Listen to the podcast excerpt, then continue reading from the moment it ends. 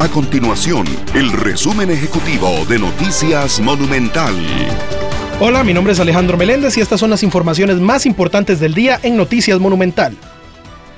En el marco del Día del Agricultor, el gobierno emitió la primera licencia para el aprovechamiento del cannabis psicoactivo, es decir, el que se utiliza con fines medicinales. Se trata de una resolución firmada por el ministro de Agricultura, Víctor Carvajal, ante una solicitud planteada por la empresa Azul Wellness SA, la cual desarrollará el proyecto de cultivo y procesamiento de cannabis en un área de 800 metros cuadrados de invernadero en Filadelfia de Guanacaste. La ARECEP informó que el transporte público es el sector que más quejas recibe de parte de los usuarios, en su mayoría de población vulnerable.